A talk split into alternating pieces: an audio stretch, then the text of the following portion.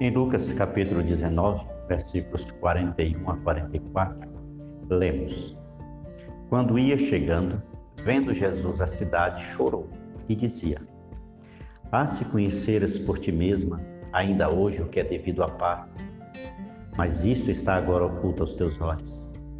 Pois sobre ti virão dias em que os teus inimigos te cercarão de trincheiras e por todos os lados te apertarão o cerco e te arrasarão e aos teus filhos dentro de ti. Não deixarão em ti pedra sobre pedra, porque não reconheceste a oportunidade da tua visitação. Jesus estava chegando em Jerusalém, onde iria terminar a sua missão aqui na terra, sendo crucificado em uma cruz. O texto diz que quando ele viu a cidade, chorou. A palavra usada aqui é para um choro audível, um pranto em voz alta. E por que Jesus chorou? O apóstolo João, ao escrever o seu evangelho, no capítulo 1, versículo 11, diz que Jesus veio para o que era seu e os seus não receberam. Ou seja, ele veio para o seu povo Israel, mas eles não o reconheceram como filho de Deus e o rejeitaram.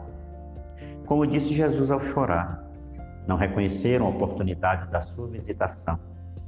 Deus estava ali presente em pessoa, na pessoa de Jesus, mas eles cegos e com o coração endurecido, não reconheceram. E o que Jesus predisse acerca deles aconteceu, pois menos de 40 anos depois, no ano 70 da era cristã, os exércitos romanos destruíram totalmente Jerusalém, não deixando pedra sobre pedra que não fosse derrubada. Temos a tendência de só vermos o lado ruim das coisas.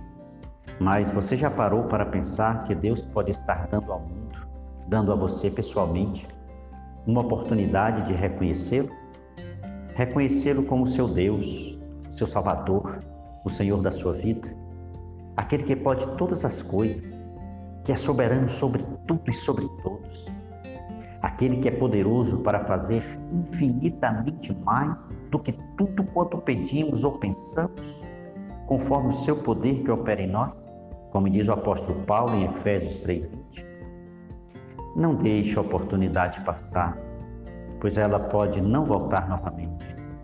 Faça dos seus momentos de solidão momentos de solicitude na presença de Deus. Abra seus ouvidos, sua mente e seu coração para ouvir o que Deus está querendo ensinar-lhe. Até poucos dias atrás, dizíamos que não tínhamos tempo, que estávamos ocupados demais para investir tempo na presença de Deus. Pois bem, agora Ele nos deu esse tempo, nos deu essa oportunidade. E Ele está à sua espera a qualquer hora do dia ou da noite para lhe ouvir e ser ouvido por você. A oportunidade nos foi dada, logo ela pode passar e, se não a tivermos aproveitado, poderemos nos arrepender amargamente. Vamos lá, o que você está esperando? Aproveite essa oportunidade tão preciosa e terá experiências marcantes para toda a sua vida. Não deixe a oportunidade passar. Que Deus abençoe a sua vida em nome de Jesus. Amém.